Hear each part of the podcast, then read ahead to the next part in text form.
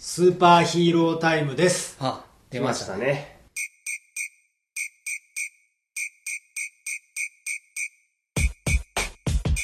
サブカル野球券。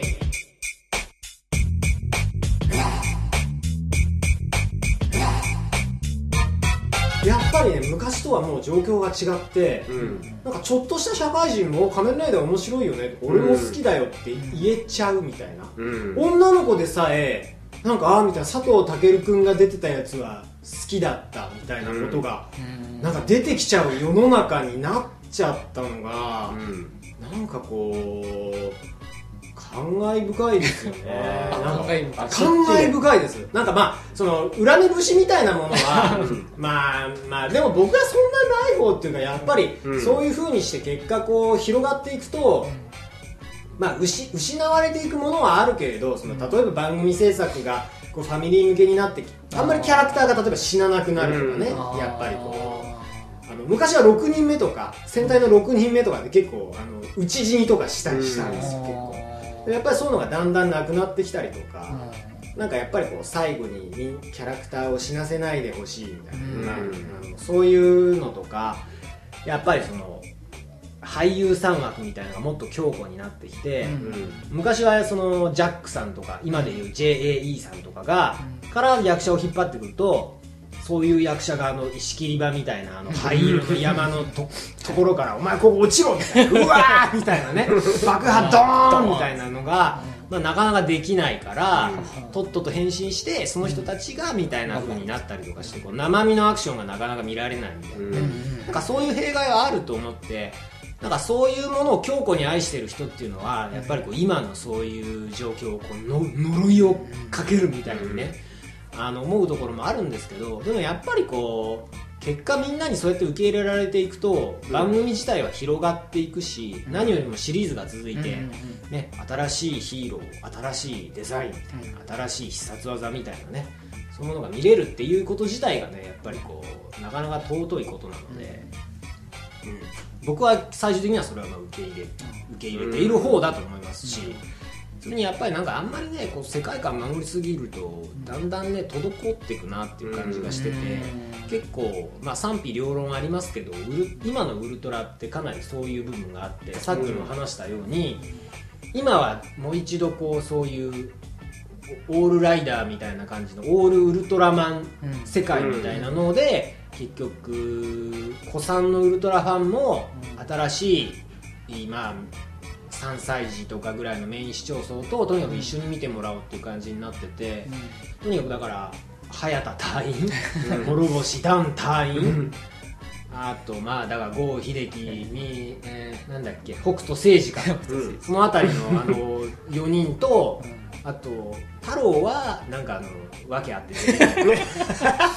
東光太郎さんです。ねの篠田三郎さんはまあもう一切出てこないんですけど、えー、と大鳥源役の真夏龍さんっていうね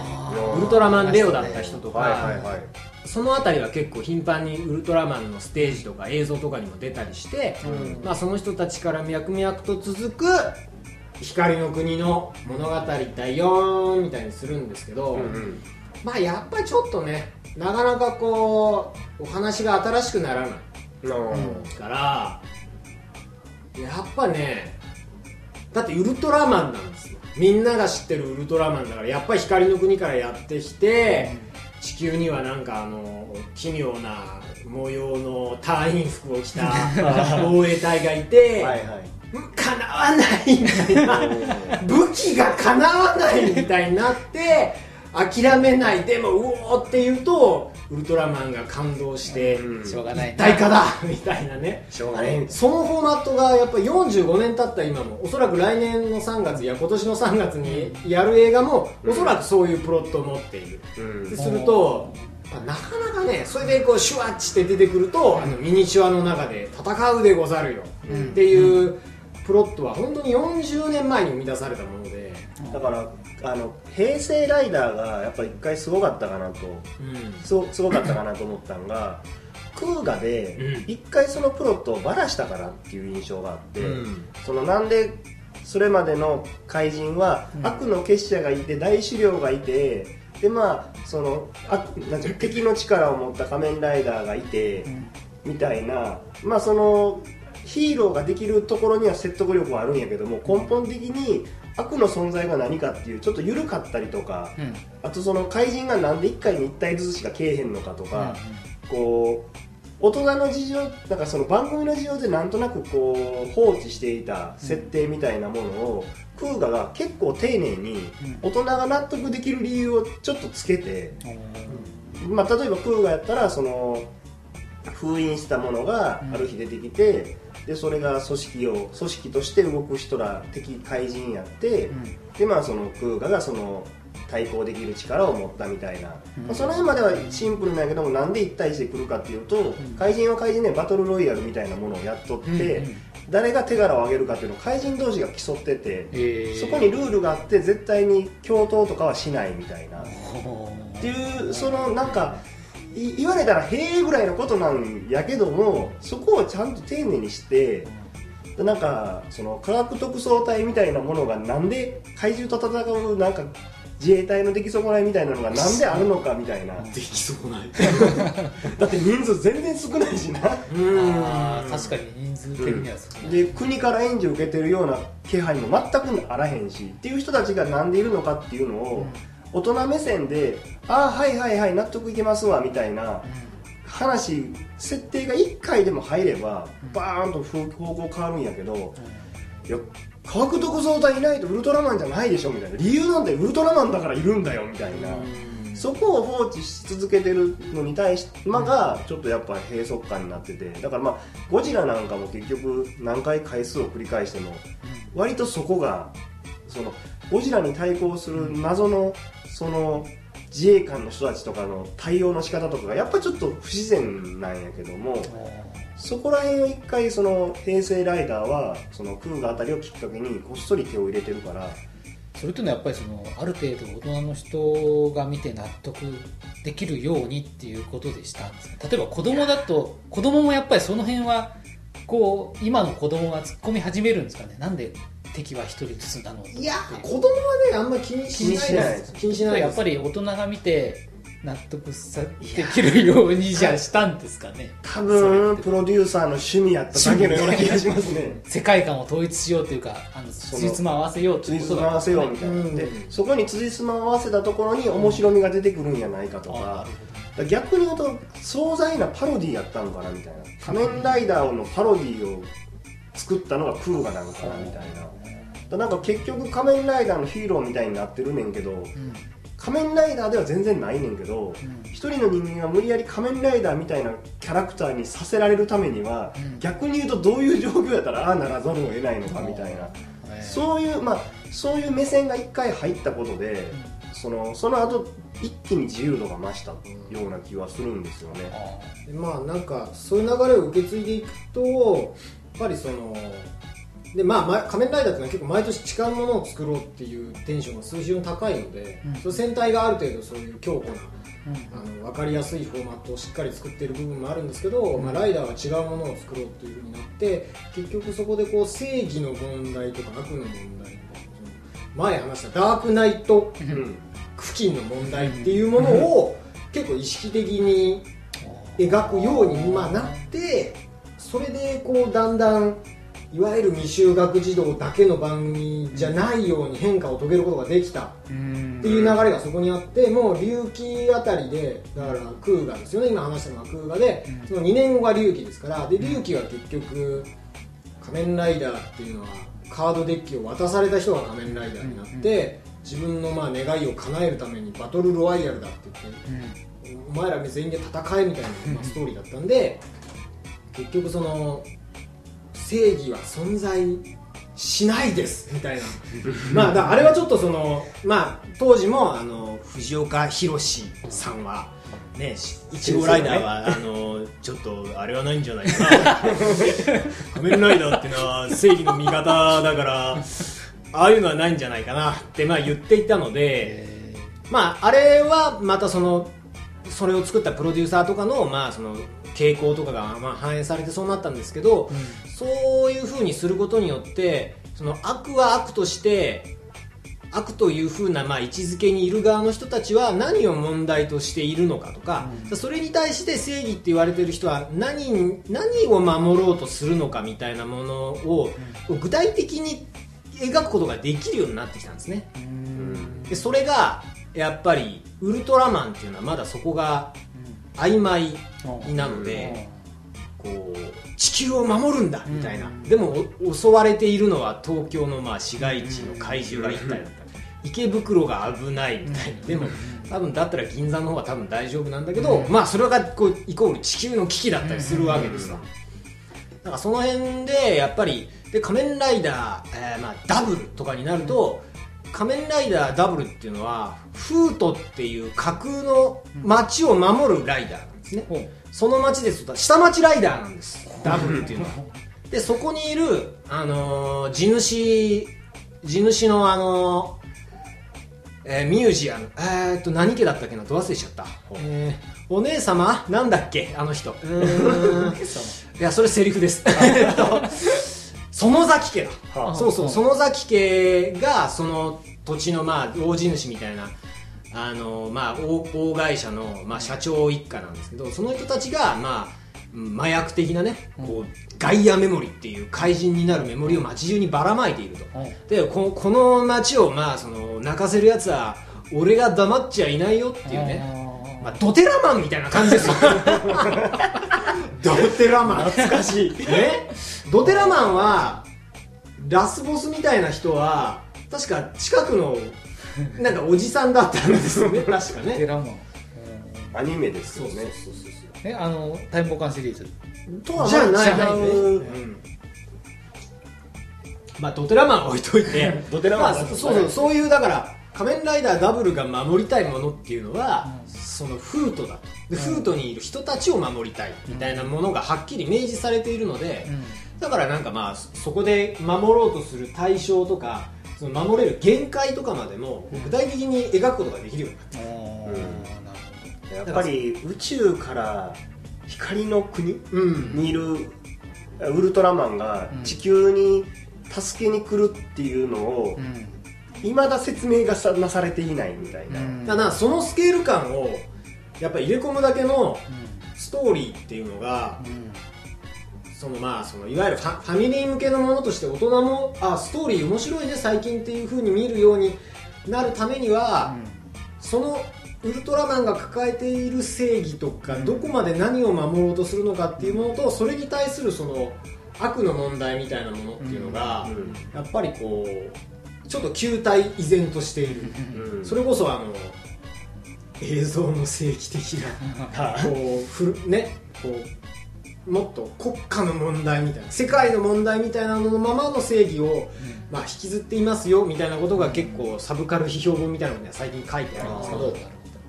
誰を守ってるんかいまいちよう分からへん。そう。なかなかそういう部分がウルトラマンがどんどんこう引っ張っていくには非常に難しいと、なんか個人的には一回誰かが何かそういう違うストーリーを作ったらそれで解決しそうな気はするんですけどね。まあ、なんかそういうのをやろうとして、うん。ウルトラマンは一人じゃなくて複数の人間が変身するんだよみたいなシリーズを作って、はいはい。うんなんかいろいろやろうとしたらそれがあの光の国じゃないシリーズって光の国じゃないシリーズもいくつかまああって、でその要は大人の主張にも耐えうる SF シリーズをって作ったウルトラマンが前も言ったけどものすごい暗いやつであ悪の巨人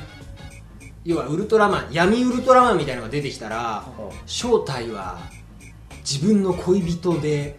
しかも本当は死んでたみたいな。ああのーネクサス。っていう雨上がりの人がや悪役。あれは違うん。あそれはねもっと最近なんです。あれは光の国の話なんあですけど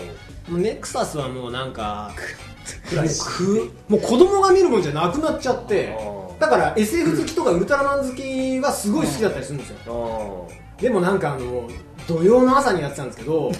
その その主人公の恋人が実は死んでたみたいな。なんかね美大生なんです。そのあ主人公の恋人は美大生でずっとこう絵を絵を描いてる横でその恋人との思い出の時間みたいなのが回想でこう流れるんですけどだけどその本当はその人が闇の巨人になってて実は恋人は死んでたってことが分かってそれから恋人の家に行ったりすると描いてた絵がなんかねみんな化け物の ドロドロのね化け物の絵とかね部屋中にその絵が貼ってあってあ主人公が頭を変えてうわーっていうみたいなあなんか違うんじゃないかななんかあれ間違ってるんじゃないかなと思ってーあれみたいな。碇シンジ君なんかが絶そうちょっとそういう風になっちゃって、うん。だからやっぱりそのいかにそういう子供のヒーローものっていうものとそういう正義と悪の問題というものと、おあイケメンだっていうのと、みたいなものをいかにブレンドさせていくかっていうバランス感の良さっていうのが、うん。特撮番組っていうのは今にとってはすごい大事なことでそね。それがやっぱライダーうまいなと。うん。そのまあその特撮至上主義みたいな風になるとなんかそのせいで番組の構成が悪くなるみたいなね、うん。ことにはななりますけどでもやっぱりその多くの人に見てもらうっていう点ではそういうバランス作りうん。とかそれでじゃあタイムスリップしたら暴れん坊将軍がいる時代に行っちゃったみたいな。そうするとおじいちゃんと子供が一緒に見れるみたいな。かつその盾自体は非常に親和性が高いうんとかいうふうになるとあーそうですね。立野先生一緒ですから。うん。あやっぱね非常になんかそういうののチョイスがうまいと思うんですよね、うん。でも結構その裏を返すといややっぱりちょっとあの京都の映画村を使ってなんかできない、みたいなうん。側面があったりするんですけどそれをこうまあタイムスリップよくタイムスリップするんですけど、うん。なんかこういろんなパラレル都合でワールド大事ですからね。するんですけどでもそこにまあうまいこと暴れん坊将軍をミックスしちゃうとかいうのってやっぱりなかなか良くて。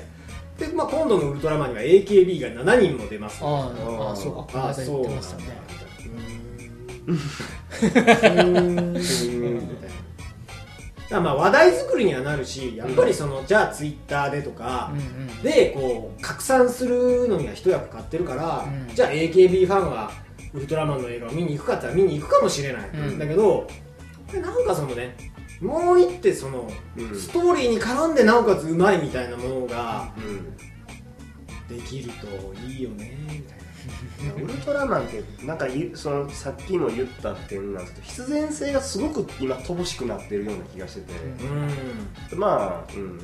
反対にその仮面ライダーなんか今必然性がものすごい随所にあって、うん。あそれはこうなってこうなるよなみたいな、はいはいはいって納だから得するなそういう意味ではウルトラマンっていうのは自己犠牲の精神が強いじゃないですか。地球を愛してみたいな、うん。そうそういうそのなんていうのかなパブリックな精神で戦えるヒーローなんですよね、うん。だからそのパブリックなパブリックな精神で平和を願うっていうのって、うん。その今非常に難しいじゃないですか。そうですね。だからいやー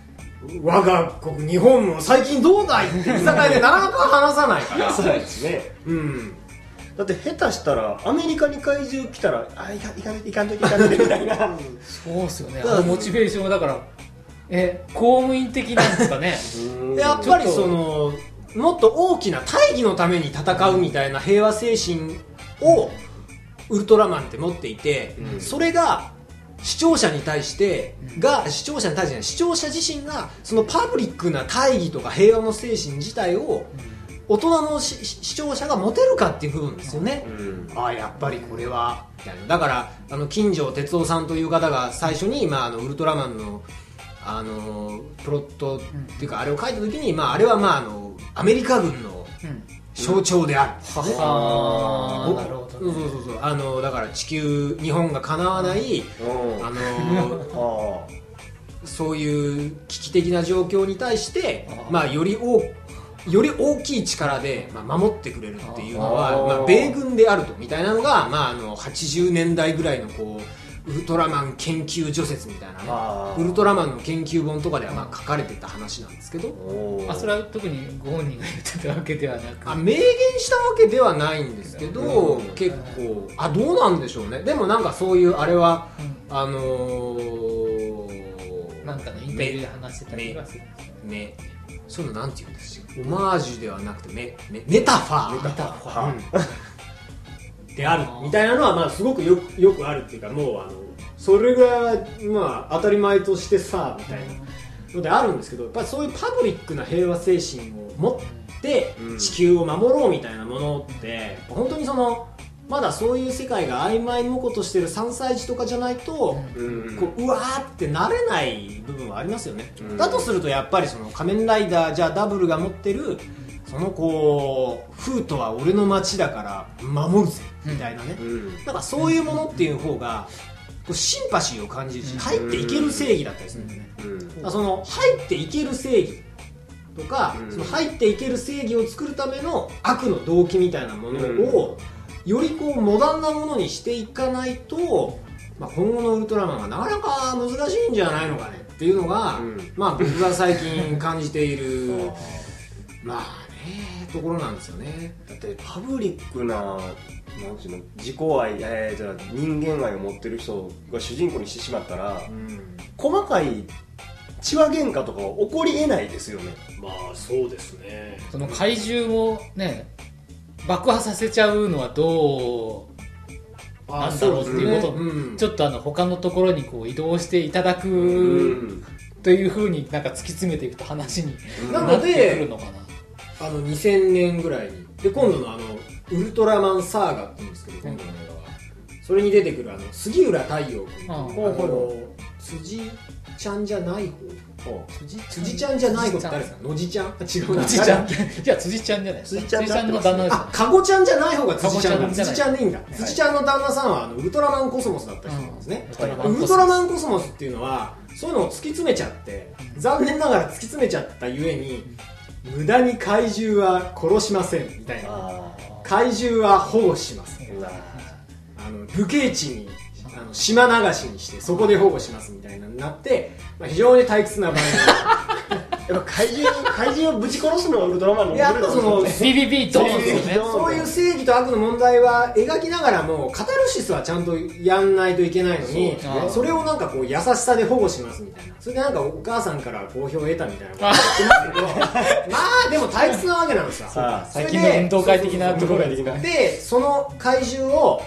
えー倒さなきゃいけないからあーっていうかあの悪を悪を発生させなきゃいけないから、こう宇宙ウイルス的なものが感染すると、はいうん。なんか凶暴になっちゃう、はいはい。あの可愛かった、うん。なんとかが、うん。凶暴になっちゃったみたいな、はいはい。それもなんか謎のあの優しさ光線みたいのを設定しちゃったから、優しさ光線をミョワーンって出すとなんかあのシュワーみたいな。あ元に戻ったよみたいな。あまあそのねなんか金色光線みたいな気持ち悪いんですよ。